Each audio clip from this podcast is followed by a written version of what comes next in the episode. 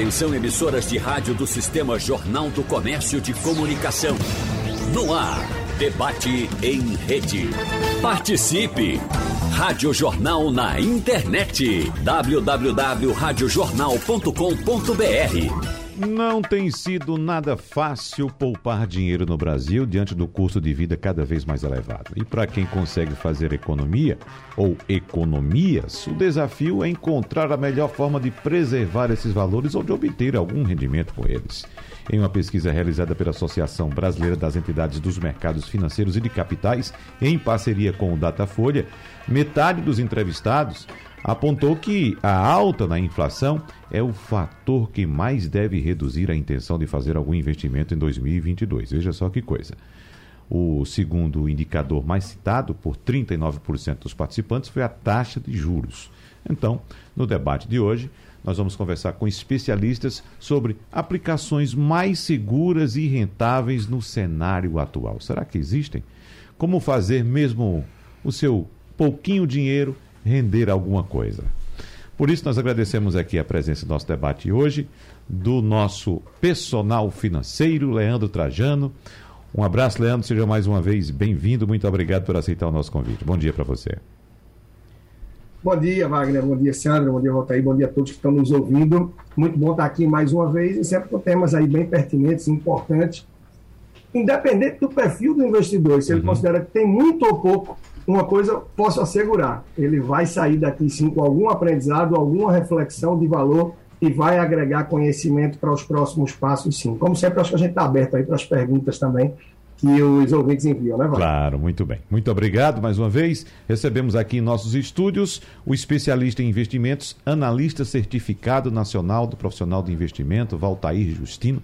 Valtair Justino é de Brasília está passando aqui pelo Recife, tem trabalhos aqui. Seja bem-vindo. Agora eu quero dizer, com o nome desse, Valtaíro Justino, você deveria ser desembargador, talvez ministro do Supremo Tribunal Federal ou no mínimo aí do Superior Tribunal de Justiça, já que você vem de Brasília. Seja bem-vindo, querido. Um abraço para você. Obrigado, meu amigo. Uhum. Depois de um elogio desse aí, hein? Mas para mim aqui é um prazer, é um prazer estar contribuindo um pouco mais aí com a sociedade, né? Que uhum. essa deve ser a nossa finalidade, né? Acrescentar um pouquinho mais na vida de cada pessoa e, consequentemente, mudar um pouquinho mais a vida delas. Sem dúvida. E você traz um ponto muito importante que é a certificação da sua atividade. Isso a gente vai abordar no debate de hoje porque a gente sabe que todo o ambiente de hoje há fraudes e há sempre algum espertinho querendo levar vantagem em cima do outro, né? Então é muito importante saber lidar com essa questão de investimentos e verificar exatamente a certificação do profissional que você está atuando, não é isso? Professor Sandro Prado, muito obrigado mais uma vez pela sua presença aqui. Bom dia. Bom dia, Wagner. Bom dia, Leandro. Bom dia, Valtair.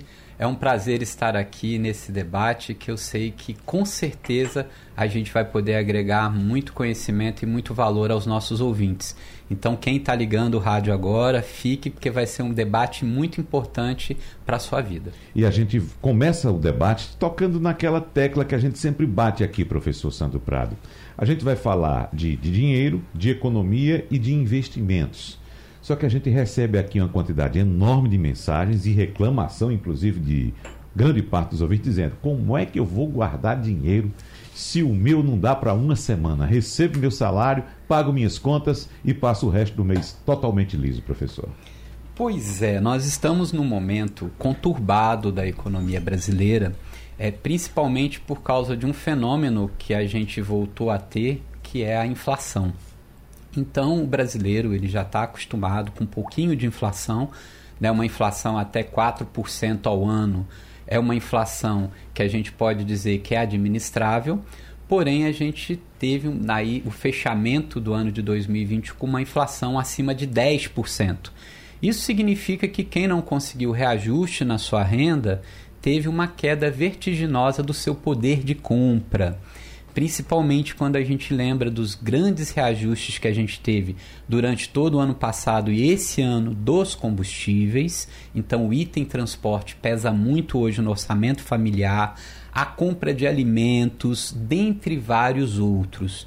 Então, o que a gente percebeu é que ao invés da gente ter uma melhoria na poupança, ou seja, das pessoas terem dinheiro sobrando para fazer a famosa reserva de emergência e para que para aí possa partir para investimentos um pouco mais complexos, a gente percebe hoje principalmente aqui em Pernambuco, de que a cada cinco famílias, quatro se auto-intitulam endividadas.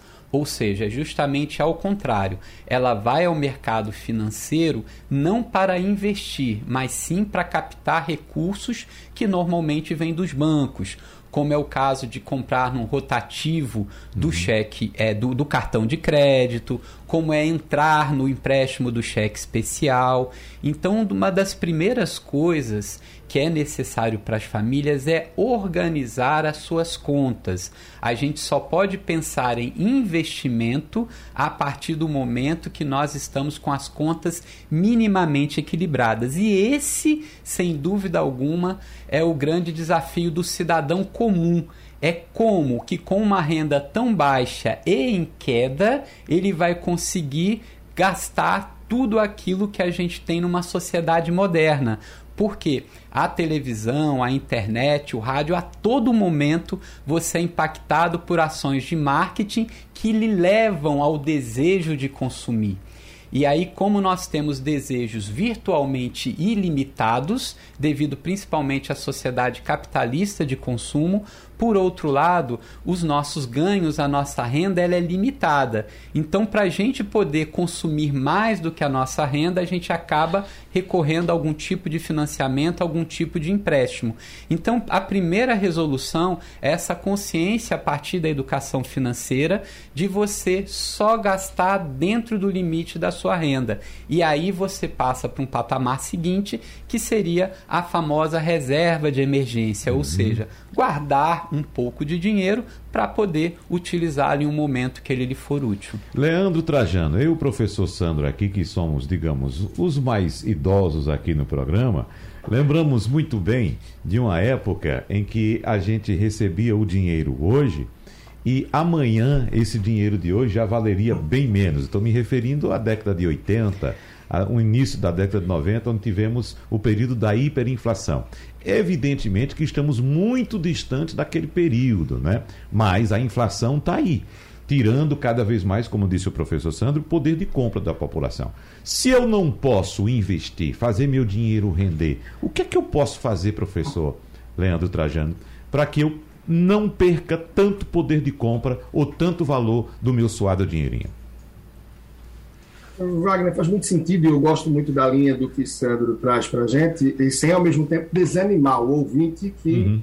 ficou aí à, à espera, à espreita, para escutar a gente falar sobre investimentos. Mas é fundamental que a gente possa dar essa base, trazendo que isso ainda é para poucos no Brasil. Sobretudo, diversificar investimentos, uma vez que tem boa parte dos que poupam ainda deixam dinheiro na poupança dos que investem ainda estão compondo reserva de emergência, fora os que fizeram supletivo no mundo dos investimentos, né? porque já querem direto pela renda variável, ações, uh, fundos imobiliários, criptomoedas, afinal, todo mundo quer procurar ganhar dinheiro fácil e rápido, todo mundo, claro, generalizando aqui. Isso se deve muito a essa falta de educação financeira, falta de consciência, de planejamento, de adequar o meu padrão de vida, a minha realidade financeira de fato, e quem ainda quem está escutando aqui, mais curiosidade, ainda não está investindo, segue aqui com a gente, porque não adianta você querer passar a entender de investimentos que nesse universo vai muito, mas muito além da poupança, apenas quando você considerar que já tem dinheiro para investir. Porque essa é a falha, a mentalidade de muitas pessoas. Né? Poxa, eu nem tenho dinheiro para investir, então para mim o pouco que eu tenho deixar na poupança. De certa forma, nunca vai ter mais.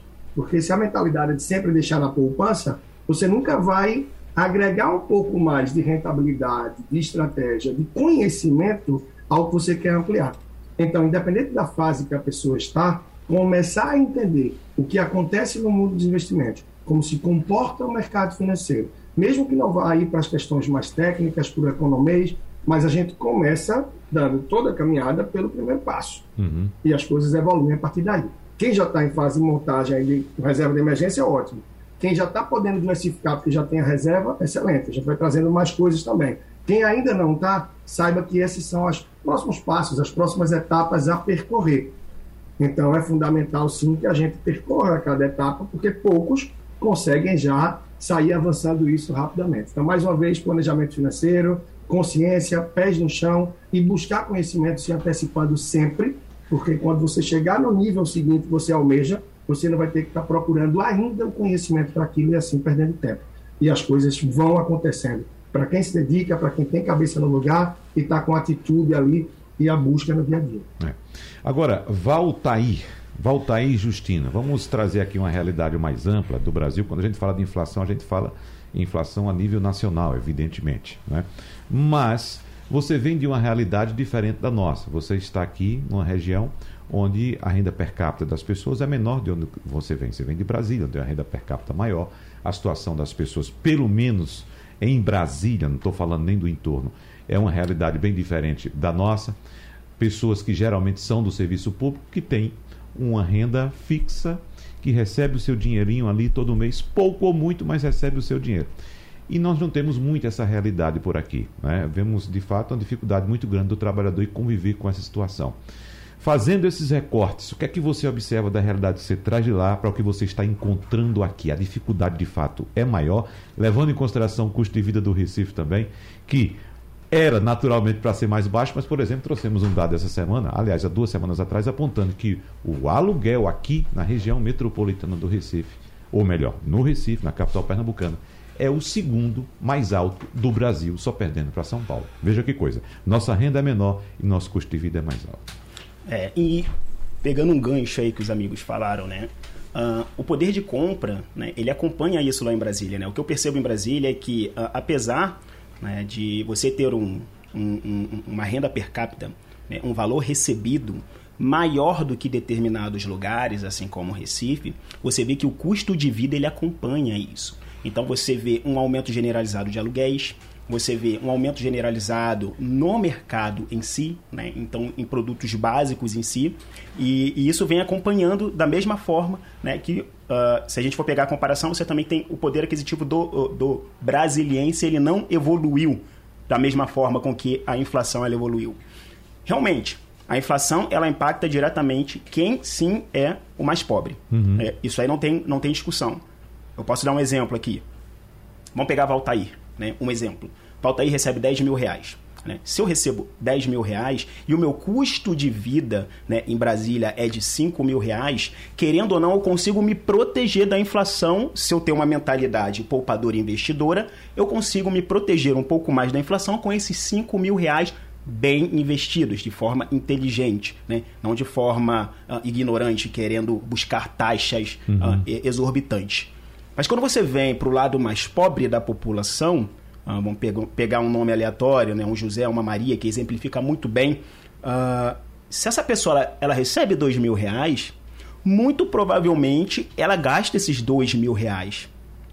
E quando você coloca a inflação, um aumento hiperinflacionário, aí o aumento dos produtos eles, eles se elevam né? Então ela consegue comprar menos e aí ela consegue, né? Já tira a proteína, que é uma carne, coloca um ovo, hum. sai do ovo, vai para o macarrão hum. e, e, ela não tem proteção alguma, né? Então a pessoa mais pobre, querendo ou não, ela sofre mais com a inflação, ela perde poder de compra comparado a pessoas que têm um poder um pouco melhor, né? Uh, ela consegue se proteger, pessoas que ganham mais conseguem se proteger educa e educar financeiramente conseguem se proteger melhor da inflação. Então é isso que eu observo muito em Brasília, né? Então apesar de você ter uh, um, um, poder aquisitivo maior, a, a, mentalidade da população também ela tem esse teor, né, esse caráter mais uh, de poupar, de uhum. investir. Quero aproveitar logo nesse segundo bloco a presença de Valtair a respeito de investimentos, porque já tem uma pergunta aqui do ouvinte Marcos Rocha, Valtair, que é bastante interessante. Muita gente pode pensar dessa forma. Ele diz o seguinte: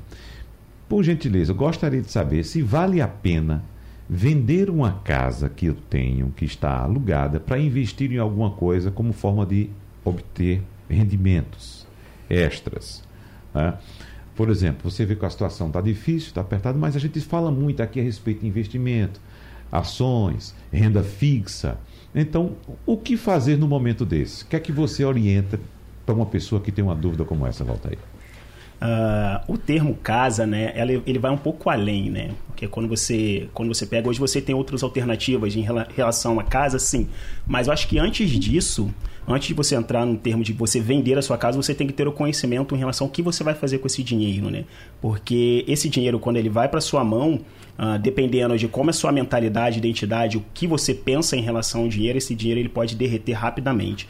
Então ele tem uma linha tênue aí bem interessante. Uh, claro que, você, que existem alternativas, hoje você tem muito mais facilidade de, de saber onde ter uma rentabilidade razoavelmente melhor do que você ter um imóvel em si, né? mas antes disso você tem inteligência por trás disso. Hoje você tem alternativas como os fundos de investimento imobiliário, né? dependendo do nível de risco que você consegue assumir, dependendo do seu nível de conhecimento em relação ao investimento, podem ser sim uma alternativa, muito partindo do seu perfil. Uh, então, é, o que, que eu sugiro né? Se em relação a vale a pena ou não, depende. Depende uh, do seu nível de conhecimento, depende do seu nível de aceitação ao risco. Então, acho que antes de você pensar em vender, tomar a decisão, busque um pouquinho por orientações. Se você não consegue por si só, busque orientações profissionais em relação a isso. Uhum, porque, na verdade, ele vai se desfazer de um, de um, de um bem, uhum. um bem imóvel, que tem uma baixa liquidez, não é isso? É, e vai arriscar todo esse valor em um tipo de investimento. Não sei se renda fixa ou, ou renda variável, mas aí tem um risco. Ele vai ficar com liquidez, com dinheiro na mão, mas aí diante de um, de um grande risco, né? É, exatamente, né? Uh, dependendo de onde é o local do imóvel, você perde muito em liquidez. Ou você pode ter uma liquidez se, se o imóvel ele for bem localizado, né? Então você tem, tem alguns fatores também que, que, uh, que, apontam, que apontam isso. Mas uh, o mais interessante aí é ter o dinheiro na mão porque você vem para uma psicologia econômica a partir daí, né? O ter dinheiro na mão ele é muito tentador para que ao invés de investir, a nossa cultura ela já puxa para esse lado. Você realmente queira, ache que seria interessante fazer outra coisa com aquele dinheiro, ao invés de investir. Então, uh, é um pouco mais amplo do que né, vocês ter aquele dinheiro, você já está destinado, né, a sua cultura, a sua consciência já ser voltada para o investimento. Né, então, você tem que pesar esses dois lados. Se você já tem essa postura de que esse dinheiro, ele sim, vai virar investimento, uma forma de remuneração futura. Você já está pensando lá para frente, já sabe como o que você vai fazer, já tem um profissional que vai te ajudar, talvez seja interessante. Mas uh, você tem que estar tá muito pé no chão em relação a isso, muito consciente em relação a isso. Uhum. Leandro Trajano, vou colocar também nessa pergunta aqui outro bem que é bastante cobiçado pelo brasileiro: automóvel. Né? Nós temos o bem imóvel que é a casa, e o bem móvel, que é o automóvel. Muita gente pensa que é um investimento bom fazer imóvel, é, é investir em imóveis, que pode até ser, de fato, dependendo das condições, cada caso é um caso, mas é comum as pessoas pensarem que o imóvel não vai gerar custos. E o imóvel tem também custos. Você tem despesa com o imóvel também, mesmo aquele imóvel que está alugado.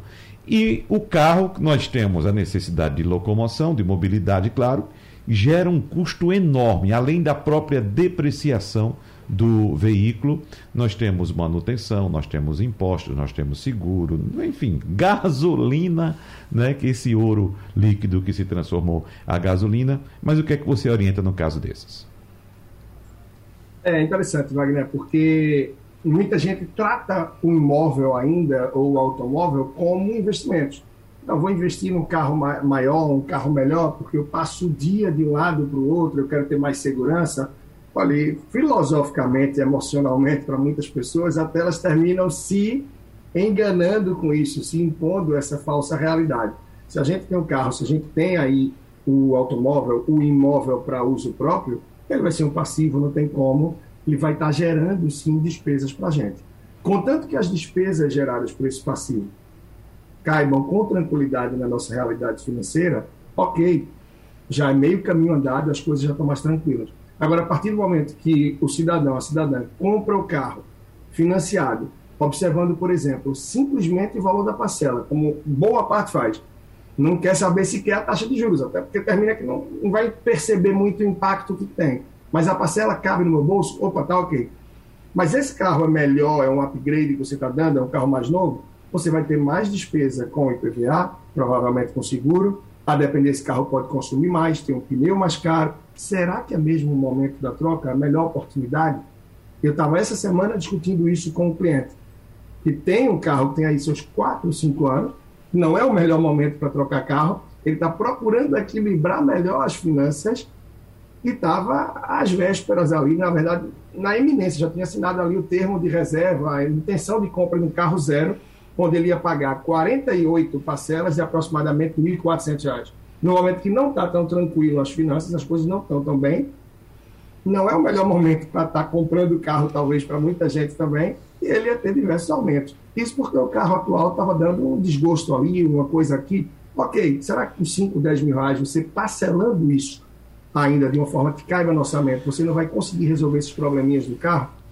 Então, se você ia assumir uma parcela, nos primeiros meses ele assumiu uma parcela de 2 mil e depois de 1.400, será que isso ia ser o mais agradável? Uhum. Então, depois de refletir, de ponderar, da gente pesar emoção e razão, teve uma clareza melhor para que tome a decisão de uma forma mais coerente. É isso que falta para muita gente no dia a dia, porque quando a gente está ali no calor, seja numa loja de semi-novos, né, de carros usados ou de novos, vem vários gatilhos, várias questões que terminam levando a pessoa a dar esse passo. Só para finalizar, eu lembro de um caso de um outro cliente, alguns anos atrás, que foi numa loja trocar o carro atual dele por o mais simples, de forma que tentasse ainda voltar com um troco para tomar um fôlego.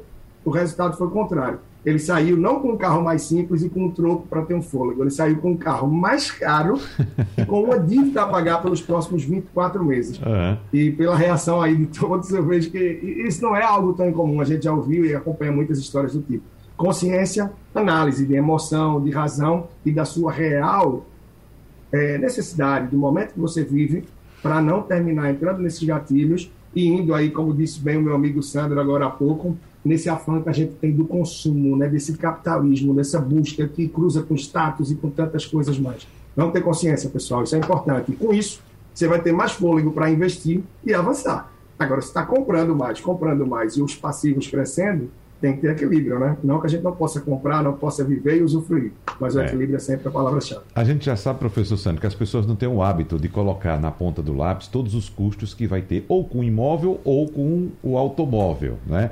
Às vezes pensam que é somente o valor da parcela, que você vai desembolsar ali seus 600, mil reais, 1.200 por mês para pagar a parcela daquele automóvel. Não leva em consideração outros custos.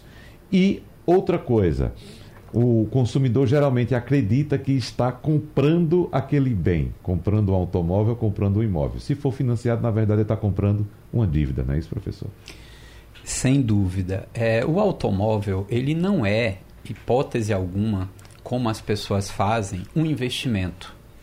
Porque, na verdade, as pessoas compram para usar, para ir para o trabalho, para ter status, para agregar outros valores. Agora, existem pessoas, sim, que compra um automóvel para investir. Então você pode ser um profissional liberal na área de vendas e precisa desse automóvel como instrumento de trabalho. Precisa às vezes trocar esse automóvel porque com a troca que você tem, você vai ter um pouco mais de segurança, um pouco mais de velocidade, de conforto. Você pode ser hoje aí um profissional da área de aplicativo que talvez você possa, depois de fazer todas as contas, perceber que vale a pena fazer uma troca de automóvel. Então depende muito do uso, né? Vamos dar mais um exemplo. Você pode ser um vendedor de Herbalife Hum. E aí você querer mostrar status que tá rico, quando na verdade você não tá nada, mas aí você compra um carro chique para todo mundo achar que você tá ganhando dinheiro e com isso conseguir mais seguidores. Então depende muito do uso, mas o carro como as pessoas compram, hipótese alguma, ele é um investimento porque os gastos que se tem com seguro, por exemplo, são muito altos. Ah, mas eu não vou fazer um seguro. Aí você está fazendo um investimento de alto risco, porque o carro pode ter uma perda total aí e você ficar sem aquele seu patrimônio. Então eu não vejo, né, da forma como as pessoas compram o automóvel como investimento. Já a questão do imóvel, né, só para complementar, é bom lembrar também que quando a gente vende um imóvel, se a gente não compra em seis meses outro, a gente paga imposto de renda. Também a gente tem que ver o percentual sobre o valor do imóvel que a gente consegue com aluguel, já deduzido IPTU, deduzido condomínio. Tem imóveis que são de fáceis locação. Então, como ele é fácil de locar, ele está ali há 10, 15 anos sendo locado e essa renda às vezes complementa a renda da família, é importante. E como ele está ali mobilizado, é difícil de vender, a pessoa não vende e com aquela renda que equilibra. Então, como o Valtair e Leandro falou, isso é tudo muito relativo. Não é o fato de vender por vender, porque não tem nenhuma aplicação, nenhum investimento que seja mágico, que vai lhe deixar rico. O que deixa rico, como o próprio Valtair falou, é o ato de poupar, é você começar a economizar, é começar a investir. Então vai depender muito do que você vai fazer. Por exemplo, teve aí uma modinha também muito grande de comprar franquia. Eita, vamos ganhar dinheiro. Como? Compra uma franquia do que? Ah, vamos lá, por exemplo, daqueles picolés que vinham recheados por uhum. dentro, aqueles picolés mexicanos, a paleta mexicana. Uhum. Não, vamos comprar uma baratinha aí, que é pra gente põe lá uma máquina de sorvete, dali a pouco sai um milkshake. Então pessoas investiam 100, 150 mil, vendiam um apartamento, achando que aquilo ali era uma fórmula mágica também para ganhar dinheiro.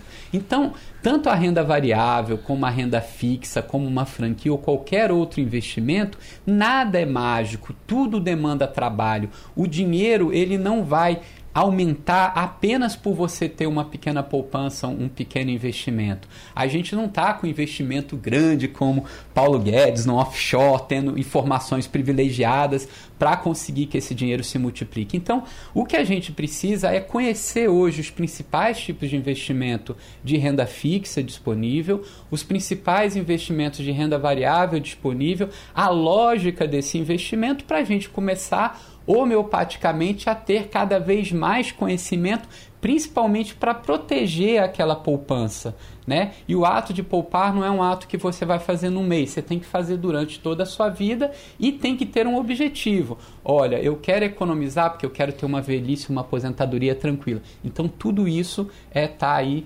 implicado nas questões que nós estamos aí conversando. Ah, exatamente. Então uh, é preciso ter muito cuidado, volta aí, nessas decisões, como você bem disse, buscar orientação. E eu quero tocar naquele ponto que eu citei agora há pouco porque a gente encontra muita promessa, como disse o professor Sandro, de soluções mirabolantes ou milagrosas de que você vai colocar seu dinheiro ali e você vai ficar rico amanhã, né? Venha para cá que aqui tá tudo beleza.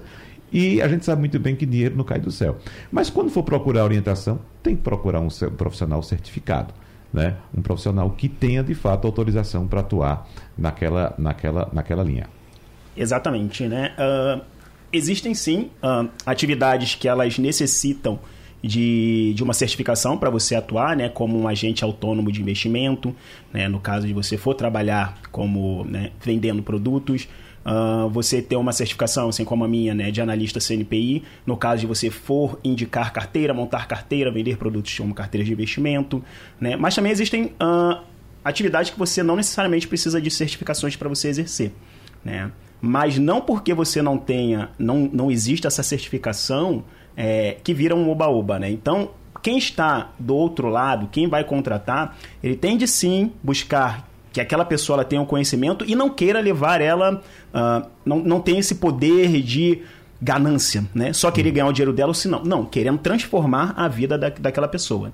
Que é assim o educador financeiro. Hoje já temos uma certificação lá da ED, né, que já traz um, uma certa credibilidade, né, da empreender dinheiro, uma certa credibilidade para o educador financeiro, que é o CFD, né, Certified, Certified Financial Educator. Então você já traz uma credibilidade a mais para quem vai atuar como educador financeiro. Então você já tem um certo ponto aí, né? Uh, então, acho sim interessante para quem quer trabalhar com isso e para quem quer contratar um profissional né, que busque uh, uh, não só certificação, porque certificação por si só ela não, não muda a vida. Né? Então, o Valtair pode ser certificado, mas o meu conhecimento em relação a tratamento com pessoa e transformação de pessoa pode ser nulo, mas principalmente experiência, né? assim como nossos amigos aqui. Uhum. Experiência, experiência de transformação.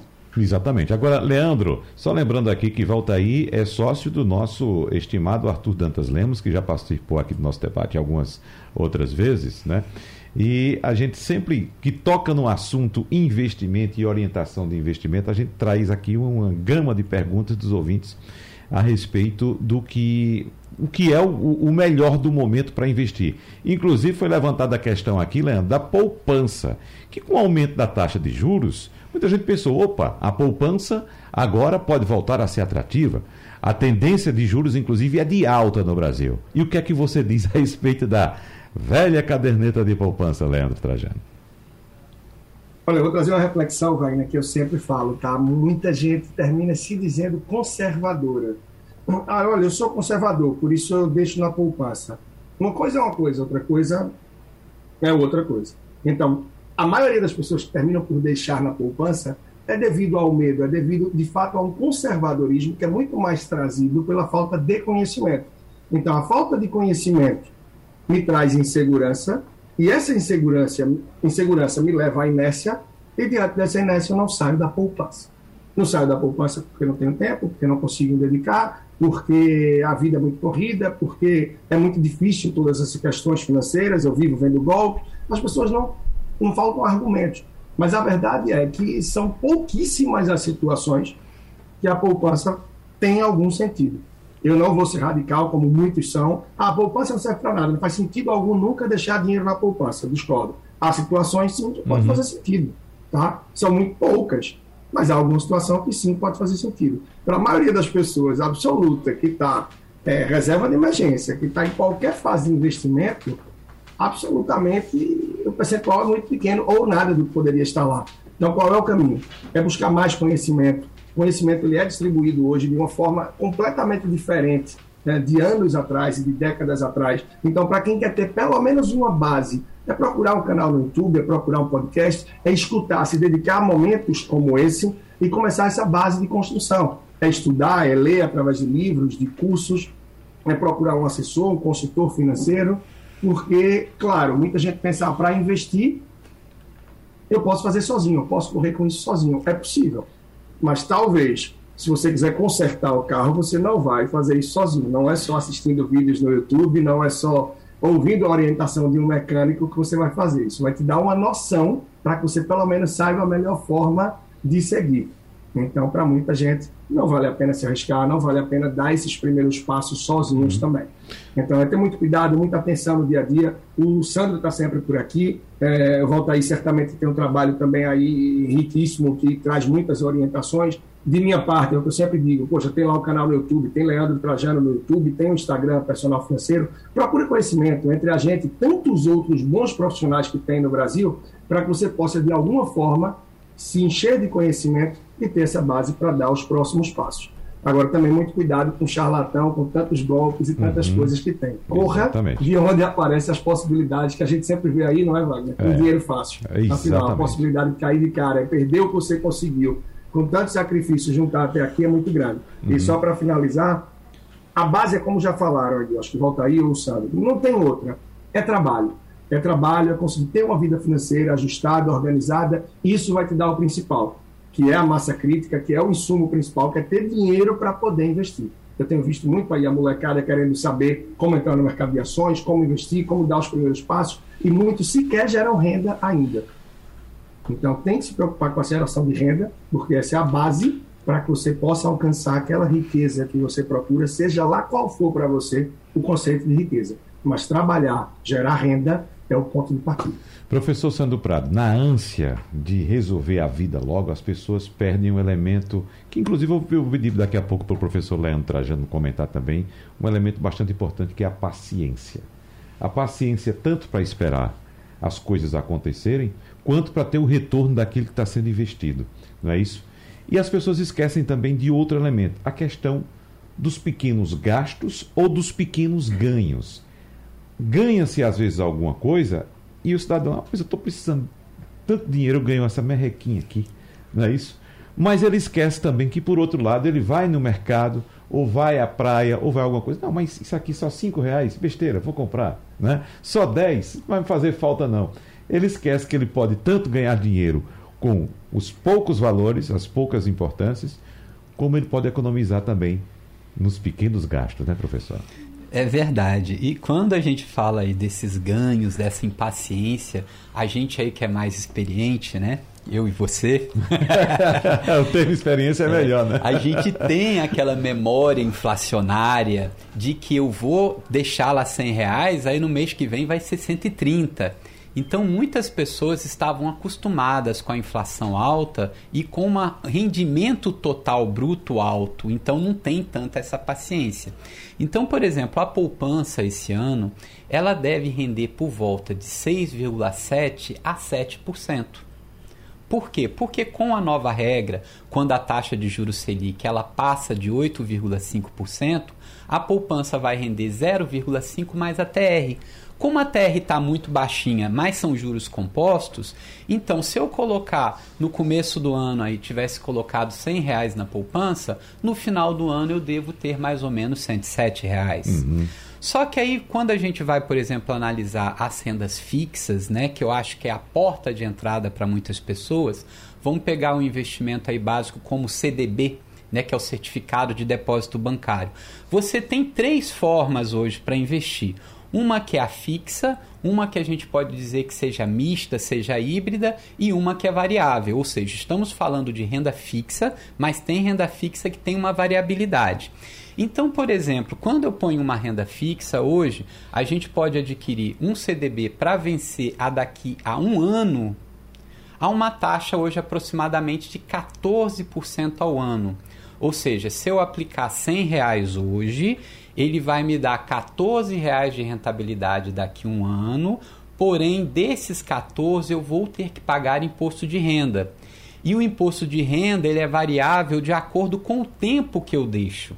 Então, se eu deixar, por exemplo, seis meses, é 22,5. Se eu deixar um ano, é 20. Se eu deixar um ano e meio, é 17,5. Até se eu deixar pelo período de dois anos, que é 15%. Ou seja, sempre eu vou pagar o imposto sobre essa rentabilidade, só que ela é menor. Então, se eu puder deixar esse dinheiro mais tempo, as taxas são melhores. A híbrida é, por exemplo, IPCA mais 5%.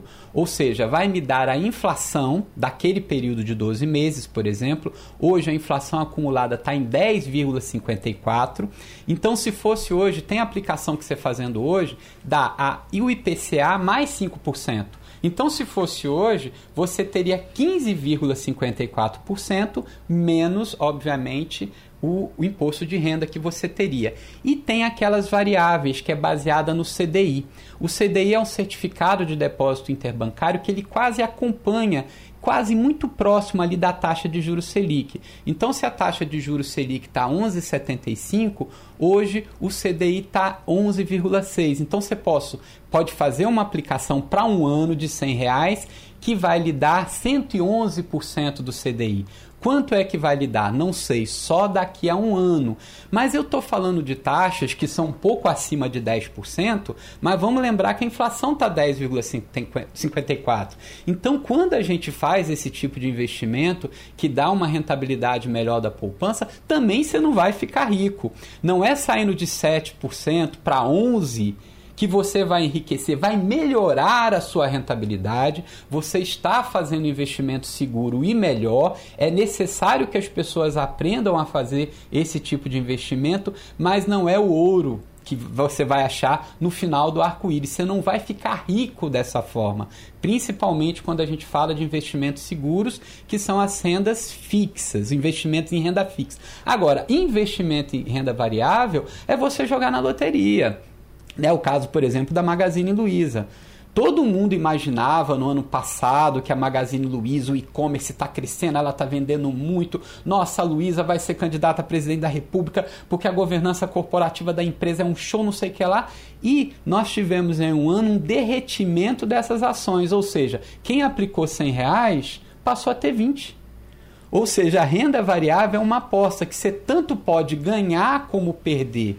E a renda fixa não, você pode ganhar um pouco mais ou um pouco menos. Então isso é muito importante para as pessoas também entenderem que você entrar direto na renda variável, isso daí é muito perigoso, porque é um jogo de azar para quem é totalmente inexperiente e não tem a ajuda de um ótimo profissional. E mesmo tendo a ajuda de um ótimo profissional, você também corre o risco se ele não montar uma boa carteira diversificada de investimento para você. Mas o senhor utilizou um termo aí que é muito forte. Investimento em renda, renda variável é loteria. Você pensa assim também, Nota aí?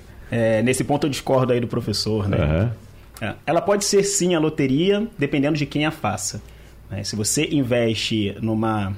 Acho que eu vou buscar investir na Magazine Luiza porque subiu mil por cento em um ano vai subir mais. Ué, da onde você tirou que vai subir mais? Uhum. Você fez uma análise da empresa? Você fez uma análise dos números? Talvez para a pessoa física comum, realmente isso não seja o ideal. Né? Mas uma, um investimento em renda variável, quando ele é bem feito, bem executado, né? seguindo os pilares de você ter aportes recorrentes, né, de você investir em boas empresas, de você saber o que você está fazendo, você consegue sim ter uma excelente expectativa de retorno lá na frente. Então você vê que você foca o quê? Uh, investimento em renda variável, para quem realmente é um, um, um, é um pensa em fundamentos da empresa, é, quer ser sócio da empresa você vê que no longo prazo, né, você pega aí que a expectativa de retorno ela é bem grande. Então, ela deixa de ser aposta desde o momento que você adquire conhecimento, sabe o que está fazendo e passa a ser uh, uma excelente forma de uh, acumular patrimônio e construir patrimônio, tornando-se sócio de pequenas, de pequenas não, de boas empresas. E quando você vê de uma forma, né? Fiz até uma anotação aqui que é, que é interessante. O que é investir em si, né? Investir é o quê? É um ato de pequenas atitudes que, quando elas unidas, elas podem transformar a sua vida lá na frente. O seu eu futuro. Então, isso é investir. E quando você puxa, que pequenas atitudes são essas? São alguns pilares que eu, que eu fui pegando do professor, pegando de Leandro e fui juntando isso. Né? As pessoas, elas buscam o quê? Uh, taxa eu quero o melhor retorno. Eu quero ter retornos excepcionais. Mas será que você precisa de retornos excepcionais? Será? Então, quando você olha para o investimento, você tem que olhar além da taxa. Se você quer ser realmente um investidor inteligente, você tem que olhar fatores. Você tem que olhar, além de taxa, você tem que olhar ah, o seu poder de aporte. O quanto você consegue poupar? O quanto você paga primeiro pensando você lá na frente? Além disso, você tem que olhar também para o tempo. O fator tempo é essencial. Se você não considera o fator tempo como investidor, você não vai acumular patrimônio. Então você vai pegando esse passo a passo que eu estou passando para você. Você tem que olhar para o fator tempo, você tem que olhar para o fator a longo prazo. Roma não foi construída em um dia. Roma não foi construída em um dia. Se você quer acumular patrimônio, se você quer construir patrimônio, você tem que dar um passo de cada vez. E começando, o melhor momento passou, foi ontem. Mas o segundo melhor momento é exatamente agora. Uhum. Tá? E cultive, desenvolva a habilidade da disciplina. Se você não tiver disciplina de realmente pensar lá na frente e começar a construir agora, você não vai ter nada no futuro. Então você vê, né? São pequenos passos que quando você começa a unir esses pequenos passos, disciplina, aporte, é, você colocar o fator tempo e aí sim você buscar aquela taxa que melhor se adequa ao que você quer lá na frente, né? Ao seu nível de risco, você tem uma grande possibilidade de construir um patrimônio e sim uma vida rica, enriquecer. Né? Que essa é a finalidade, porque o enriquecer ela te dá aquela tranquilidade de você lá na frente poder ser mais, poder contribuir mais com a sociedade e com a sua vida e com a sua família. Leandro Trajano, você que tem tanta experiência com a gente aqui, sabe muito bem que nossa hora passa rápido, nossa hora passa em um minuto. Você e o professor Sandro, né? Então a gente tem aqui quatro minutos para encerrar o programa, Leandro. Eu vou dar, como somos três convidados aqui, eu vou dar um minuto para cada um, porque sempre tem algum um, um período de tolerância. Mas para a gente fechar, como a gente começou, Leandro, período de inflação, o dinheiro ficando escasso, a renda das pessoas caindo, o dinheiro perdendo valor, o que é que você orienta agora para que as pessoas possam, se não puder investir, mas pelo menos reduzir as perdas que está tendo? Tá bom, vamos lá, Wagner. É, são três pontos que eu sempre digo que são fundamentais para quem realmente quer crescer aí a título de investimento. Primeiro é ter montante. Né? Não adianta nada você ter uma taxa boa e um prazo longo e não ter montante. Então, o poupar mês a mês é que vai ser o fermento realmente ideal para que você consiga agregar. Depois é você se dar tempo. Não adianta mais olhar para trás e dizer que está começando tarde. Quanto mais você adiar, mais tempo você vai perder. Então, comece já. E claro, aí é você procurar, de acordo com uma estratégia, ativos que vão fazer mais sentido nada. Então, reforço essa palavra, estratégia. 94% do que a gente vai ter a título de resultado e do que a gente vai atingir, sobretudo no longo prazo, é derivado da estratégia que se tem. E eu vejo comumente as pessoas procurando ativos, produtos, produtos, ativos. E quando a gente vê, tem uma carteira que parece pé de, pé de jacaré, corpo de, de rinoceronte e cabeça de girafa. Ou seja, não faz sentido algum. Então, tem uma carteira com estratégia de acordo com a liquidez que você precisa e, sobretudo, com o seu perfil de investidor. Respeite o seu perfil. Não vá avançar e agressivar mais do que o seu estômago e o seu coração aguentam. E o Brasil vai, vai botar à prova o tempo todo essa volatilidade que muitas pessoas acreditam que são investidores arrojados e na prática terminam por não ser. Então, procurar conhecimento, poupar mês a mês e diversificar. Muito além disso, eu não consigo ir por causa do meu tempo para respeitar aí para meus colegas, mas sigam junto lá no Personal Financeiro no Instagram, que a gente sempre está trazendo conteúdo a título de investimentos também, além de organização, planejamento e educação financeira. Então, agradecer aí mais uma vez, um grande abraço a todos. Obrigado, Leandro. Volta aí, Justino, um minuto para você. É, queria trazer para vocês que uh, entendam que, que o, o, que enriquece, né, o que realmente vai fazer você acumular patrimônio é o seu trabalho. Tá? Então não adianta, não adianta achar que as melhores taxas vão fazer uma transformação na sua vida, uh, que não vão.